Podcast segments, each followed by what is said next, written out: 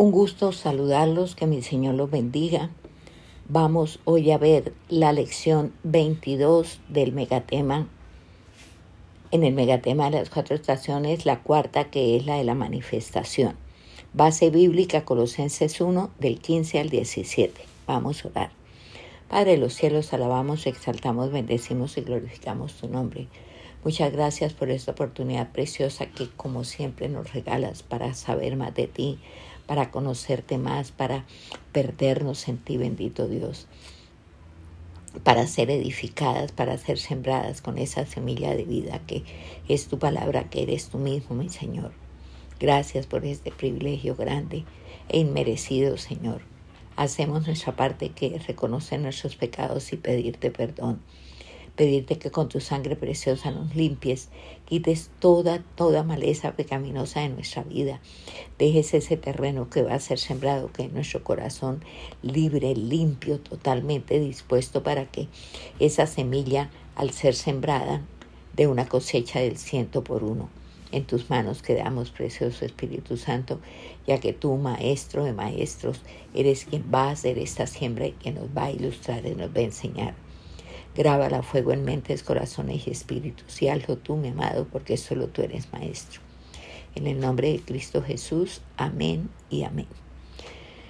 Como les decía, vamos a ver la lección 22, base bíblica desde tiempo atrás, Colosenses 1 del 15 al 17. ¿Qué dice Colosenses 1 del 15 al 17? Dice, Él es la imagen del Dios invisible el primogénito de toda creación, porque en él fueron creadas todas las cosas, las que hay en los cielos y las que hay en la tierra, visibles e invisibles, sean tronos, sean dominios, sean principados, sean potestades, todo fue creado por medio de él y para él. Y él es antes de todas las cosas y todas las cosas en él subsisten. Entonces, mm, la definición de Pablo sobre Cristo, o sea, lo que Él representa y lo que debe representar para usted y para mí. Ahora, no es la imagen que yo tenga, sino la imagen del Dios invisible. Cristo es la imagen del Dios invisible, acabamos de leer. Y yo cuando le veo, soy transformada en lo que Él quiere transformarme a mí. Cuando le veo, soy transformada en lo que Él quiere transformarme a mí. Él es primogénito. O sea, Cristo en una palabra es el prototipo. Es el protos, el prototipo. Cuando fui creada por Él y para Él, mi vida tiene sentido. Ahora, si la vivo para Él, tiene sentido. Entonces preguntas, ¿usted lo honra? Usted lo glorifica. Sabemos que Él es eterno. ¿Qué quiere decir esto? Que lo que se inserta en Él es antes que todo. Mire lo que dice de nuevo el versículo 17. Dice, y Él es antes de todas las cosas y todas las cosas en Él subsisten. Él es antes que todas las cosas, dice la palabra. O sea, Él es revestido de eternidad. Nada preexiste a Cristo. Él le da la cohesión a todo. No es medio ambiente, no es política. Todo, absolutamente todo, descansa en la manifestación soberana de Cristo. Todo descansa en la manifestación soberana de Cristo. Nosotros nacemos al orden natural, este que vivimos con fecha de vencimiento, no se les olvide. Y el paso cronológico está establecido. ¿Quién lo estableció? Cristo. El tiempo es el, el tiempo, el cronos es una medida para nosotros aquí debajo del sol. Yo no tengo otra oportunidad de entender el para qué. ¿Para qué estoy aquí? Para Cristo es la respuesta. ¿Cuál es mi ruta general? Él. ¿Para qué estoy aquí? Para Cristo. Él es mi ruta, Cristo. Y el desafío que esto me lanza a mí, ¿cuál es? Cultivar los detalles particulares, porque hay detalles particulares que son importantísimos, de pronto usted no los piense así, pero así lo son. Mire, nosotros estamos llamados a mostrar a Cristo en el ejercicio particular que tengamos. ¿Qué hace usted? Lo que sea que sea que haga. Pero en su hacer, usted está llamada a mostrar a Cristo en ese ejercicio particular que usted tenga. Y este tiene que estar en armonía con la promesa para Cristo. O sea, todo tiene que ser para Él. Mi misión debe ser entendida bajo la premisa general para Cristo. Absolutamente todo para Cristo. Ahora, si bien nosotros nacimos en la potestad de las tinieblas, porque esa así, esa es la realidad. En la potestad de las tinieblas todo caduca. En la potestad de las tinieblas no hay sentido, no hay esperanza. En la potestad de las tinieblas solo sobrevivimos. Y si lo que yo hago no se conecta con Cristo, es una necedad lo que yo hago. Es necio todo lo que yo hago. Entonces sería bueno, pause un momentico este audio y mírese. Mire, mire piense que si bien nacimos en la potestad de la Señora y ahí todo caduca, ahí tampoco hay sentido y hay esperanza. En la potestad de las tinieblas solo sobrevivimos. Y ya habiéndonos sacado el Señor de la potestad de las tinieblas, si lo que hago no se conecta con Cristo, ya que fui trasladada al reino de su amado Hijo, Cristo, pues es una necedad. Repasemos de nuevo este versículo que, Dios mío, a estas alturas espero que ya se lo sepan de memoria. El 13, el cual nos ha librado de la potestad de las tinieblas y trasladado al reino de su amado Hijo. Nosotros somos creados de Dios y portadores de la imagen de Dios. Pero el hombre voluntariamente se sale del séptimo día, o sea, del reposo de Dios. Se desvincula de Cristo en una palabra. Pero somos portadores de algo que recibimos. ¿Y cómo lo recibimos? Por creación. Imagen y semejanza de Dios. Eso es lo que usted y yo somos, no lo olvide. Imagen y semejanza de Dios. Mire lo que dice aquí en Eclesiastés. Eclesiastés 3, 10 y 11. Dice, yo he visto el trabajo que Dios ha dado a los hijos de los hombres para que se ocupen en él. Todo lo hizo hermoso en su tiempo y ha puesto eternidad en el corazón de ellos, sin que alcance el hombre a entender la obra que ha hecho Dios desde el principio hasta el fin. Ojalá vuelvan ustedes la resalten en sus Biblias y lo lean muchas veces. ¿Quién puso eternidad en nuestros corazones? Él. Nosotros lo comprendemos, ¿no? Pero Él lo hizo. Puede ser que usted no, no, no entienda, pero apropielo porque Él lo hizo y Él lo dijo. Entonces, aunque nacimos, como hemos visto y como sabemos, en la potestad de las tinieblas, porque así es, hay una semilla de eternidad. Él puso eternidad en el corazón del hombre. Hay una semilla de eternidad. Entonces yo debo desarrollar mi vida consciente, consciente de esta semilla de eternidad que Él puso en usted y en mí. Ahora dice que nos trasladó al reino de su amado Hijo. Ese trasteo fue por gracia, sencillamente por gracia. Entonces la pregunta sería, ¿y cómo desarrollo la semilla de eternidad? Respuesta muy sencilla, en Él, en Él. Porque así esta semilla, la semilla de, de eternidad,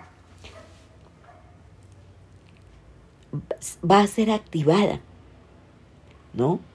Así, desarrollándola en él, esta semilla es activada. Se da sobrenaturalmente. Todo en él está revestido de eternidad. Y yo, yo soy objeto de su gracia. Por eso fue que puso eternidad en mi corazón. Puso eternidad en mi corazón. Ahora, ¿todos somos conscientes de la eternidad que portamos? No, no, para nada. No somos conscientes de la eternidad que portamos. Nosotros seguimos cautivos en un porcentaje altísimo de la temporalidad. Esa temporalidad la portamos tal cual, así como portamos la eternidad. Nosotros la temporalidad no solamente la portamos, sino que la estamos viviendo. Y esta temporalidad, olvidándonos de la eternidad y situándonos solo en la temporalidad, esta temporalidad nos angustia. Y entonces se nos olvida, no recordamos que somos eternos. O sea, sencillamente esto no se ha hecho realidad en mí. Aunque mire desde cuándo lo está diciendo el Señor, porque ¿quién escribió Eclesiastés? Salomón. ¿Desde cuándo lo está diciendo? Hágame el favor. Pero lo tremendo es que vivimos angustiados porque el recuerdo de nuestra eternidad no aparece ni en las curvas. No se ha hecho realidad en usted ni en mí. Ahora, ¿Cómo paso de la mortalidad a la eternidad? Sería la pregunta. ¿Cómo, cómo pasa usted? ¿Cómo pasamos de la de, de, esa, de esa mortalidad, de esa temporalidad a la eternidad? Mire, vayámonos para Apocalipsis 1 y leamos del 4 al 8, que dice, Juan a las siete iglesias que están en Asia Gracia y paz a vosotros del que es y que era y que ha de venir, y de los siete espíritus que están delante de su trono, y de Jesucristo, el testigo fiel, el primogénito de los muertos, el soberano y el soberano de los reyes de la tierra, al que nos amó y nos lavó de nuestros pecados con su sangre, y nos hizo reyes y sacerdotes para Dios, su Padre, a Él sea el imperio por los siglos de los siglos. Amén. Y seguimos. Bueno, después un comentario. He aquí que viene con las nubes y todo ojo le verá y los que le traspasaron y todos los linajes de la tierra harán lamentación por él. Sí, amén. Yo soy el alfa y la omega, principio y fin, dice el Señor el que es y el que era y el que ha de venir, el Todopoderoso. Sencillamente esto lo está diciendo ahí en Apocalipsis. O sea, ¿qué hace Juan aquí? Juan, el autor del Apocalipsis. Juan describe lo que el Señor Jesucristo hizo para que éste sacarme y ponerme fuera una realidad. Acuérdese, nos sacó de la potestad de las tinieblas y nos puso en el reino de su amado Hijo. O sea, esto es algo que solamente el Espíritu Santo, como en otras ocasiones yo les he hecho a ustedes, nos puede enseñar y dar claridad. Esto es revelación solamente del Espíritu Santo. Ahora, esta expresión abarca el cronos. Era, es y ha de venir. O sea, el Señor Jesús es. Era y es. Él es. Será siempre, siempre. Tiene toda la soberanía de ser siempre. Y este proceso en el que seremos revestidos de eternidad es única y exclusivamente iniciativa y realización de él. Póngale cuidado. en este proceso en el que seremos revestidos de eternidad es única y exclusivamente iniciativa y realización de Él. Fíjese lo que dice, nos amó, nos lavó y nos hizo reyes y sacerdotes. O sea, esta, ¿a qué apunta esta obra? A que seamos, sencillamente a que seamos.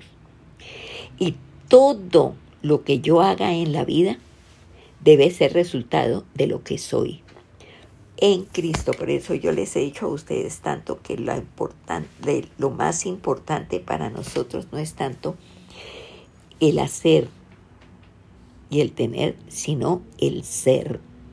Eso es lo más importante. Mire, todo esto apunta a que seamos. Y absolutamente todo lo que usted y yo hagamos en la vida debe o debe ser resultado de lo que somos en Cristo, de lo que somos en Cristo. Porque esa, esa premisa general tiene connotaciones muy particulares. Por ejemplo, lo que hago debe reflejar lo que soy en Cristo. Lo que yo hago debe reflejar lo que soy en Cristo. ¿Qué soy en Cristo? Rey y sacerdote para Él. Porque todo es para Él. Todo es en Él y todo es por Él. Rey y sacerdote para Él. Entonces mi trabajo es hacer la voluntad del Padre que me envió. Porque todo lo que yo sea y haga es para Cristo. Y esa es la voluntad del Padre, porque Él todo lo depositó en Cristo, absolutamente todo. Entonces, por ende, mi trabajo es hacer la voluntad del Padre que me envió, tal cual, y la voluntad del, del Padre que me envió, que es que todo, absolutamente todo, honre y glorifique al Señor Jesucristo. Esa es la voluntad del Padre que me envió. Mire, a cada uno de nosotros Dios nos dio una asignación especial. Usted, yo, nosotros tenemos una asignación especial. Y la razón por la cual estamos en la tierra es Cristo. La asignación, estamos aquí, estamos en la tierra. ¿Por qué y para quién? Estamos por Cristo y estamos para Cristo. La asignación es, por así decir, el instrumento que Dios me dio para manifestar a Cristo. Esa asignación, lo que yo debo ser y hacer aquí en la tierra. Instrumento que Dios me dio, y háblelo en primera persona, para manifestar a Cristo. Todo existe por y para Él. No lo olvide. Todo existe por y para Él en el ejercicio de mi asignación, yo no puedo olvidar que soy rey y sacerdote, porque para el ejercicio de mi asignación esto es básico. Pero ¿para quién soy rey y sacerdote? Para Él. Y todo lo que yo haga, todo es para Él. Y cuando yo conecto las dos cosas, yo comienzo a entender la eternidad. O sea, el ejercicio de mi asignación es temporal. Punto. Lo que yo soy en Cristo es eterno. Como resultado de la obra de Cristo en mí. Asignación temporal porque esa asignación es aquí bajo el sol. Pero lo que yo soy, el ser en Cristo, es eterno. Como resultado de la obra de Cristo en mí. Ahora, ¿cómo puedo yo llegar a entender esto? ¿Cómo puedo yo llegar a este entendimiento? No es complicado, es bien sencillo. ¿Sabe cómo? Creo, creo. Así llego yo a ese entendimiento, creo. Ahora, ¿cómo lo expreso? Confieso al Hijo, confieso al Señor Jesucristo. Y la fe es el vehículo en que me muevo en el mundo espiritual, la fe. Por eso, como dice allá en Hebreos, sin fe es imposible agradar a Dios. Sin fe es imposible agradar a Dios. Así que estas son cosas que yo las tengo que tener muy presentes. Mire lo que dice aquí en Juan, en el Evangelio 2.23. Dice en Juan 2.23, estando en Jerusalén, en la fiesta de Pascua, muchos creyeron en su nombre viendo las señales que hacía. Muchos creyeron en su nombre. Entonces, ¿yo qué digo? ¿Yo qué creo? ¿Y yo qué confieso? Lo que él hizo, porque vuelvo y le repito el 23 Estando en Jerusalén en la fiesta de la Pascua, muchos creyeron en su nombre viendo las señales que hacía. Entonces, sencillamente, yo, ¿qué digo? ¿Qué creo y qué confieso? Como les preguntaba antes. Lo que él hizo. Lo que él hizo. Porque aquí muchos creyeron viendo las señales que él hacía. Entonces, ¿yo qué digo? ¿Yo qué creo? ¿Yo qué confieso? Lo que él hizo. Sencillamente lo que él hizo. Ahora, ¿quién es Cristo? Y lo que representa para mí. Eso es lo importante. ¿Quién es Cristo? Usted se ha preguntado quién es Cristo y lo que representa para usted. O estas son preguntas que usted tal vez nunca se las ha hecho. Es importantísimo que nosotros no las hagamos. Porque si yo no sé quién es Cristo y no sé lo que representa para mí, entonces yo cómo puedo yo mostrarlo si no sé quién es Él. ¿Y cómo puedo yo mostrarlo como lo más importante si no sé lo que Él representa para mí? ¿Mm? Recuerde, usted y yo fuimos insertadas en la eternidad con Cristo. Insertadas en la eternidad con Cristo. ¿Qué hacemos? Abrazamos la vida eterna que Él nos da cuando creo. Así de sencillo. Por eso creer es definitivo. Por eso sin fe es imposible agradar a Dios. Vuelvo a decirles, abraza, usted, abrazo, yo, abrazamos la vida eterna que Él nos da cuando creo. ¿Por qué? Porque a mí me gobierna lo eterno, no lo temporal. No olvide usted nunca esto. ¿Qué le gobierna a usted? ¿Qué me gobierna a mí? Lo eterno, no lo temporal. Entonces, desafío la vida del, cristiano, usted conociendo esto ya se habrá dado cuenta porque cuántas veces le digo yo desafío la vida que usted y yo vivimos para Dios, en Dios y con Dios es un permanente desafío. Aquí, ¿cuál es el desafío? Vivir de acuerdo al hábitat donde Él está y no donde me muevo yo hoy. ¿Dónde me muevo yo hoy? Pues aquí, debajo del sol.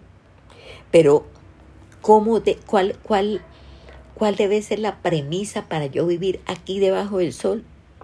El hábitat donde Él está. ¿Dónde está? En los lugares celestiales. Y allí Él me ve, porque ella me ve como un producto terminado. Y si usted esto lo piensa, y usted le dice, Dios mío, ayúdame, ayúdame a que lo que yo haga aquí, aquí, en este hábitat donde yo me muevo, esté de acuerdo con el hábitat donde tú estás, Señor. Porque yo qué tengo que hacer? Yo tengo que venir a colonizar pedacitos de cielo aquí en la tierra. Póngale cuidado. ¿Qué venimos a hacer? Colonizar pedacitos de cielo aquí en la tierra. Figúrese usted. ¿Cómo, cómo está usted? ¿Sí comenzó ya a hacer la tarea? ¿O hasta ahora? ¡Ay! Sí, yo tengo que hacer eso. Bueno, bueno. Porque, ¿cuál es la verdad que le gobierna a usted, que me gobierna a mí, que nos gobierna? Fuimos insertadas en la eternidad con Cristo. Punto. Fuimos, es un hecho cumplido. Usted no va a ser, usted fue insertada, metida en la eternidad con Cristo. Póngale cuidado, esto ya pasó. Aunque, aunque también puede vivir en la tiranía de lo temporal. Perfectamente usted puede vivir en la tiranía de lo temporal. Espantoso y tremendo. Uy, pues por supuesto que sí. Espantoso y tremendo. Que usted viva en la tiranía de lo temporal. Mire aquí Colosenses 1, 13 y 14. Cita que a esta altura usted ya la tiene que saber de memoria. El cual nos ha librado de la potestad de las tinieblas y trasladado al reino de su amado Hijo, en quien tenemos redención por su sangre, el perdón de pecados. O sea, esto ya es una realidad. Usted ya tiene esto. A usted no, no, usted no lo va a conseguir, usted ya lo tiene. O sea, fuimos trasladados. ¿Esto qué le está diciendo a usted? Que usted está en la eternidad con Cristo. Punto. Usted está en la eternidad con Cristo. ¿Por qué? Porque aquí se le está diciendo, le está diciendo la palabra que es Cristo mismo. O sea, Cristo le está diciendo a ustedes. Su pecado ya fue perdonado. Y la vivencia de Cristo nos invita a despojarnos de toda culpa. De toda culpa. Mire, esto es algo tenazmente duro. Y ese es un tema recurrente cuando alguna persona viene a consejería. Incluso personas que vienen con frecuencia y que ya se había hablado de esto, de, su condición, de lo que hicieron. Y ya les había dicho yo, pero acuérdese que el Señor, que donde abundó el pecado, sobreabundó la gracia. Que no hay pecado que le quede grande a Dios. Y lo más importante, Él tomó la decisión de no acordarse y no me acordaré más de sus pecados y de sus transgresiones. Así que cuando el pecado, la culpa ha sido perdonada, el pecado ha sido perdonado, ya no se necesitan más ofrendas por el pecado. ¿Lo cree? Sí, sí, sí, sí, eso es mentiras. Esto es de las cosas en las que el enemigo más nos trabaja porque una herramienta que le da unos réditos increíbles al diablo se llama culpa. Y permanentemente, como nosotros pedimos tantas bobadas y necedades, disfrazadas de necesidades. Entonces no las recibimos, esto trae cierto regusto frustrante. Entonces empieza el enemigo a, mandarle dardos de fuego y le dice, él sabe que usted necesita eso. Pero es que él está bravo con usted. ¿Usted se le olvidó todas las porquerías que ha hecho? A él no se le olvidan. Usted no se acuerda de... Y le empieza a tirar de nuevo toda la basura de su pecaminosidad. ¿Y usted qué hace? La recibe la recibe. Y sabe qué dice, uy, sí, de verdad, pero es que de verdad, y uno con qué cara le pide a Dios, uno cómo le pide a Él con tantas cosas terribles, uy, no, Dios mío, y sí, de verdad, de verdad. Yo me merezco esto y peores cosas, yo de verdad. Sí, sí, usted con qué cara, uy, sí, yo con qué cara. Y nos volvemos antenas repetidoras de toda la porquería y de toda la minusvalía que el enemigo nos tira. Y como hasta el cansancio comemos de lo que hablamos. Usted cada que habla se echa una vuelta de soga a su cuello. Así de sencillo. Pero por favor, por favor, entendamos, mire, nuestro pecado fue perdonado ya. Y la vivencia, el que Cristo esté en mí, yo esté en Él, nos invita a despojarnos de toda culpa. Y por la dimensión en que me muevo, tengo la autoridad de traer cosas de Cristo al aquí y a la hora. Ya. ¿Qué tengo que hacer? Debo creer y confesar esta realidad, porque esta sí es su realidad. Toda autoridad me fue dada en el cielo y en la tierra, por tanto vayan que yo estoy con ustedes. ¿Qué quiere decir? La autoridad que me fue dada, como yo estoy con ustedes, esa autoridad les respalda su hacer. Esa es su realidad, confiésela. No confiese la porquería que el enemigo, la basura que el enemigo le tira. Confiese la verdad gloriosa que en Cristo Jesús usted y yo tenemos. ¿Por qué la tenemos? Porque Él no las quiso dar. Así es sencillo, porque Él no las quiso dar. Mire, por ejemplo, la salud, la provisión. Esa es la realidad que me gobierna hoy. Ser sana y tener provisión, tener todo lo que yo necesito, las necesidades suplidas. ¿Yo qué tengo que hacer? Asimile esta palabra. Alcanzarla como un desafío de Dios para mí. Mientras usted esté aquí en esta tierra. Eso ya es una obra concluida y terminada. Ya la salud, la provisión, Dios se la dio. Él es Jehová Jireh, provisión. Él es Jehová Rafa, salvo. Y esta realidad nos debe gobernar hoy. ¿Qué tiene que hacer usted para que esta, esta realidad la gobierne? Asimile esa palabra. Alcáncela como un desafío de Dios para el paso por esta tierra. Para mientras estemos aquí en el cielo no necesitamos ni salud ni prosperidad, que en el cielo lo tenemos a Él y es tener todo. Incluso aquí lo tenemos, pero no lo creemos. Allá es imposible decir que no porque estoy en vivo y en directo viéndolo.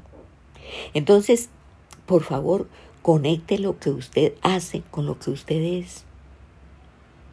Conecte lo que usted hace, su hacer, con lo que usted es, su ser, por favor, por favor. Mire,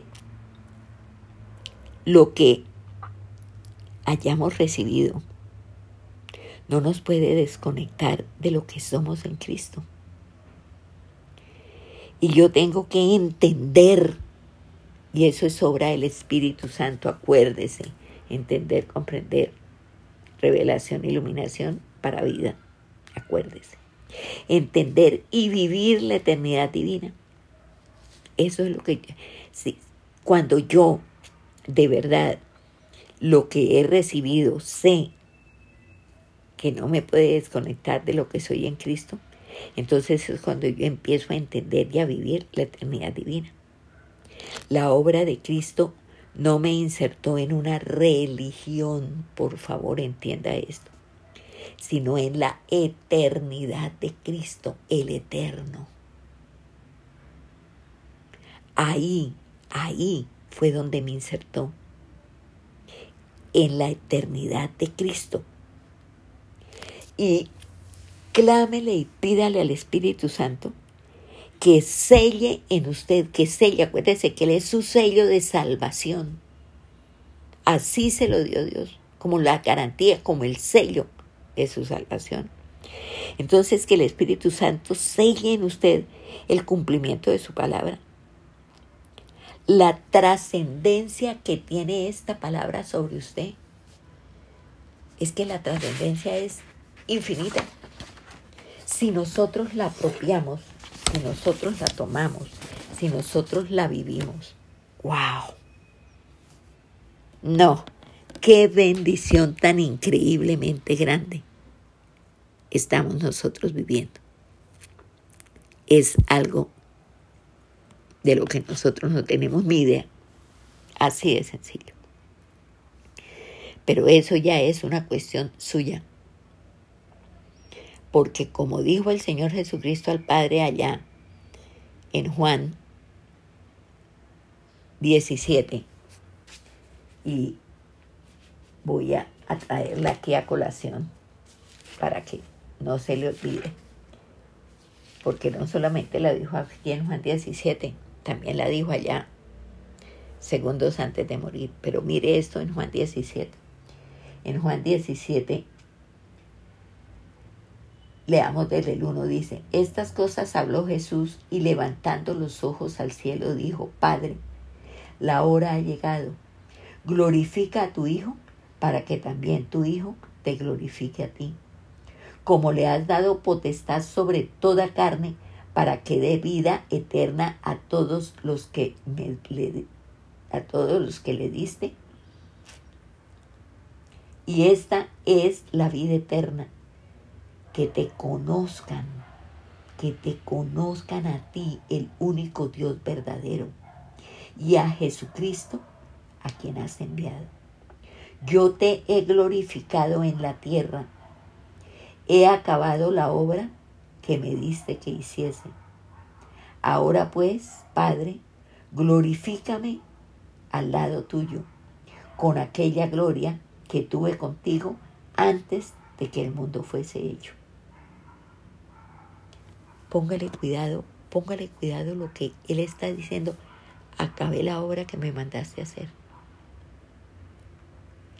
Y allá, colgado en la cruz, ¿qué dijo?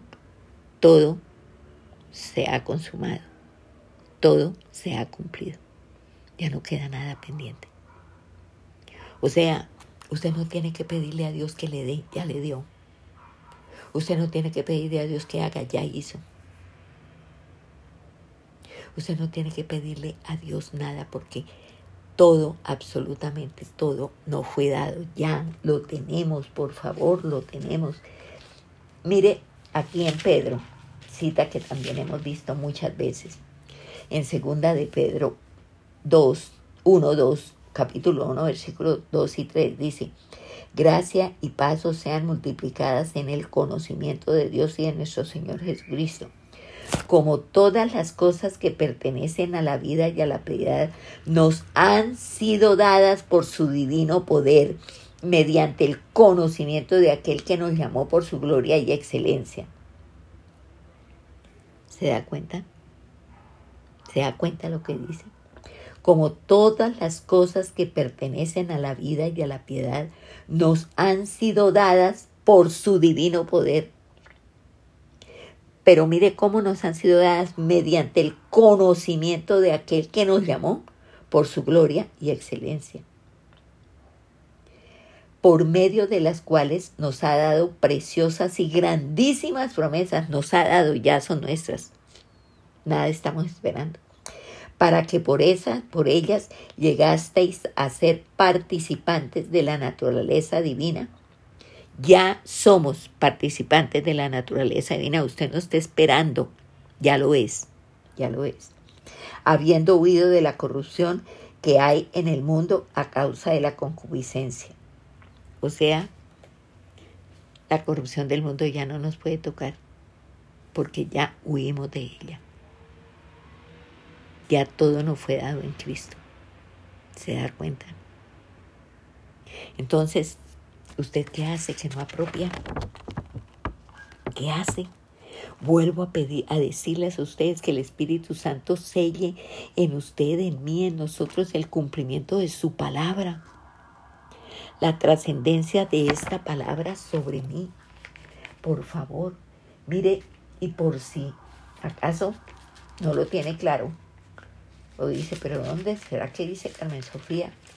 Mire lo que dice aquí en Efesios 1, 12 y dice 13 y 14, dice en Efesios 1, 13 y 14. En él también vosotros, en Cristo, ¿no? Habiendo oído la palabra de verdad, el evangelio de vuestra salvación, y habiendo creído en él, fuisteis sellados con el Espíritu Santo de la promesa él es nuestro sello. Ya fuimos sellados con el Espíritu Santo de la promesa.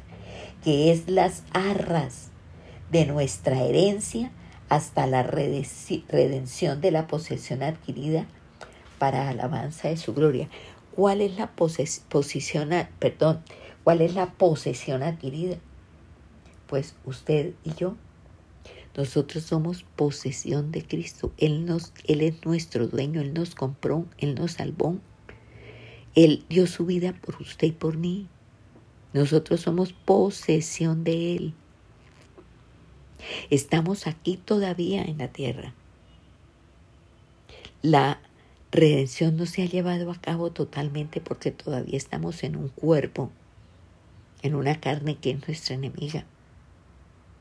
Pero, por favor, mire lo que dice aquí. Dice, dice, habiendo creído en Él, fuisteis sellados con el Espíritu Santo de la promesa, que es las arras.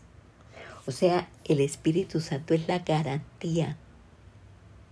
La garantía. Usted sabe que si algo da por ciertos negocios son las arras, ¿no? Bueno, el Espíritu Santo fue la arras, fue la garantía, como está diciendo aquí, de nuestra herencia o sea, de que usted es salva, de que usted es hija de Dios, de que su dueño es el Señor Jesucristo. Pero mientras tanto, el, el Espíritu Santo es, es el garante de lo que usted es. Dice, hasta la redención de la posesión adquirida para alabanza de su gloria. O sea, hasta que ya, despojados de este cuerpo de pecado y revestidos del cuerpo glorioso mismo del Señor Jesucristo como el que Él tiene, entonces ahí sí, ya podemos decir que sencillamente esa, esa redención de la posesión adquirida ya se dio. ¿Y para qué nos redimió? Para alabar la gloria de Dios. Es que, Dios mío, yo pienso que esto es tan supremamente claro. Yo no le veo confuso a esto. Yo no le veo duda, yo no veo que aquí esto nos cueste trabajo porque por favor más sencillo no puede ser. Entonces apropie eso porque es suyo. Sencillamente es suyo. Apropielo. Apropielo, tómelo. Que es imposible que usted apropiándolo, confesándolo como suyo, usted no crea. Por favor.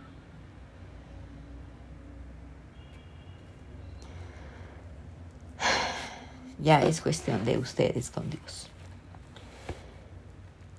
Para la próxima lección veremos la lección 23. Seguimos en Colosenses. Y seguimos en Colosense, Colosenses 1.15. Por favor, vuelvan, por mire si se quieren un poquito, vuelvan y oigan esto. Díganle al Espíritu Santo que es la garantía, las arras de lo que usted es para Dios. Él está garantizando esto. ¿Y sabe quién es el Espíritu Santo? Dios mismo. Dios mismo garantiza lo que usted es en Él. No lo dude, apropialo y vívalo como tal.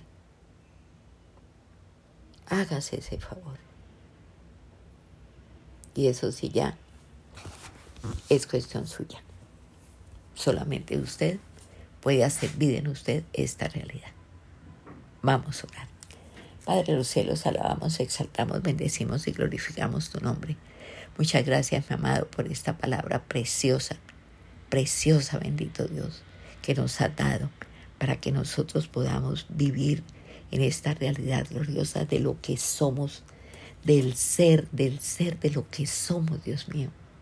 Solamente tú, solamente tú nos puedes dar esta certeza y nos puedes hacer vivir en esta realidad gloriosa. Por favor, Señor, a través de tu Santo Espíritu Dios con nosotros, que Él por estar insertados en ti, nos dé esa certeza genuina